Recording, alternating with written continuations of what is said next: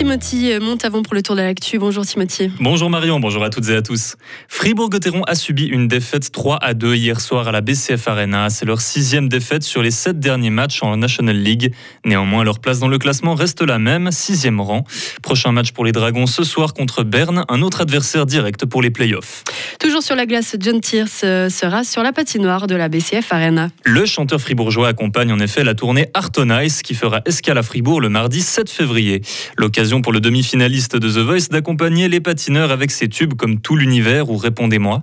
C'est aussi l'opportunité pour celui qui mène désormais sa carrière à Paris de se lancer un nouveau défi, John Steers. Peut-être qu'à Arton Ice, on me verra patiner, c'est vrai. Je vais choisir ça pendant les répétitions générales, mais c'est vrai que j'avais l'envie d'essayer quelque chose. Alors, il ne pas s'attendre à ce que je patine comme Bastian Becker, euh, notre cher euh, joueur de hockey euh, avant d'être chanteur aussi.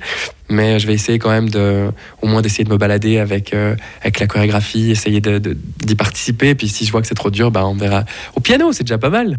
John Steers partage l'affiche d'Artenice avec notamment Ragen Boneman et Mel C des Spice Girls sur la glace du Beau Monde, aussi avec entre autres le champion du monde Eric Radford ou encore Alexia Paganini, quadruple championne de Suisse de patinage artistique.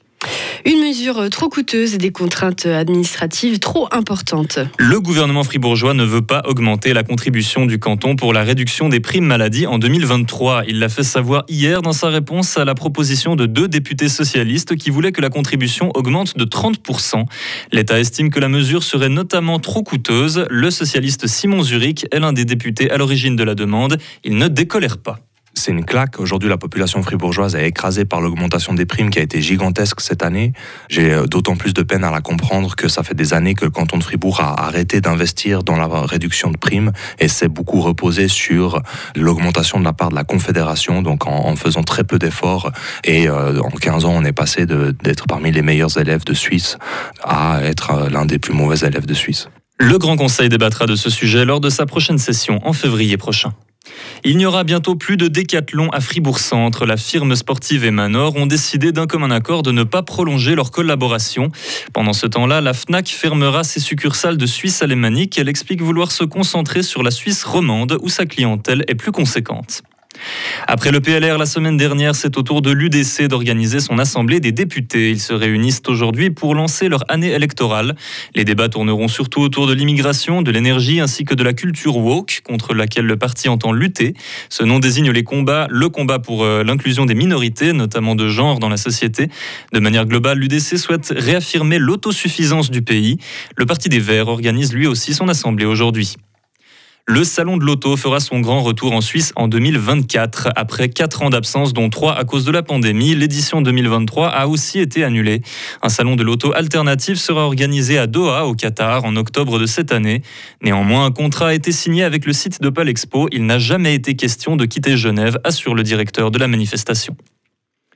Tyre Nichols, c'est le nom de la nouvelle victime des violences policières aux États-Unis. Il est mort à l'hôpital trois jours après son agression. La vidéo de son arrestation par cinq policiers afro-américains a provoqué un choc jusque dans le bureau ovale.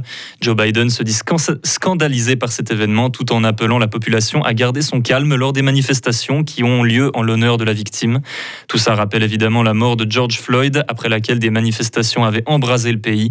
Les cinq agents de police ont été licenciés, inculpés pour meurtre. Ils sont quatre à avoir été libérés libéré sous caution depuis.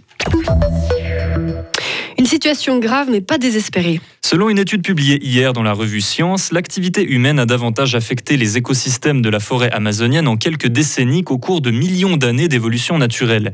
Et parmi les chercheurs qui font ce constat édifiant, un paléobiologiste de l'université de Fribourg, Sarah, Camporini. Juan Cario, c'est son nom, a étudié des fossiles découverts dans cette région du monde et selon lui, l'extrême rapidité des transformations causées par l'action de l'homme sur place empêche les espèces animales et végétales de s'adapter. Le défrichement accéléré de celles qui est le véritable poumon de la planète, en fait une zone sans couvert forestier, ce qui entraîne la perte d'innombrables espèces végétales et animales. 20%, c'est la proportion de surface que l'immense écosystème amazonien a déjà perdu depuis le début de la colonisation européenne. Mais il y a encore des parcelles de forêt que l'on peut et que l'on doit préserver, relève encore le scientifique de l'UNI de Fribourg. Et pour cela, il faut s'inspirer des communautés locales qui vivent sur place de manière durable depuis des milliers d'années. Et avec cette étude, les scientifiques appellent une fois de plus les politiques à prendre des mesures pour préserver le poumon vert de la planète. Retrouvez toute l'info sur frappe et frappe.ch.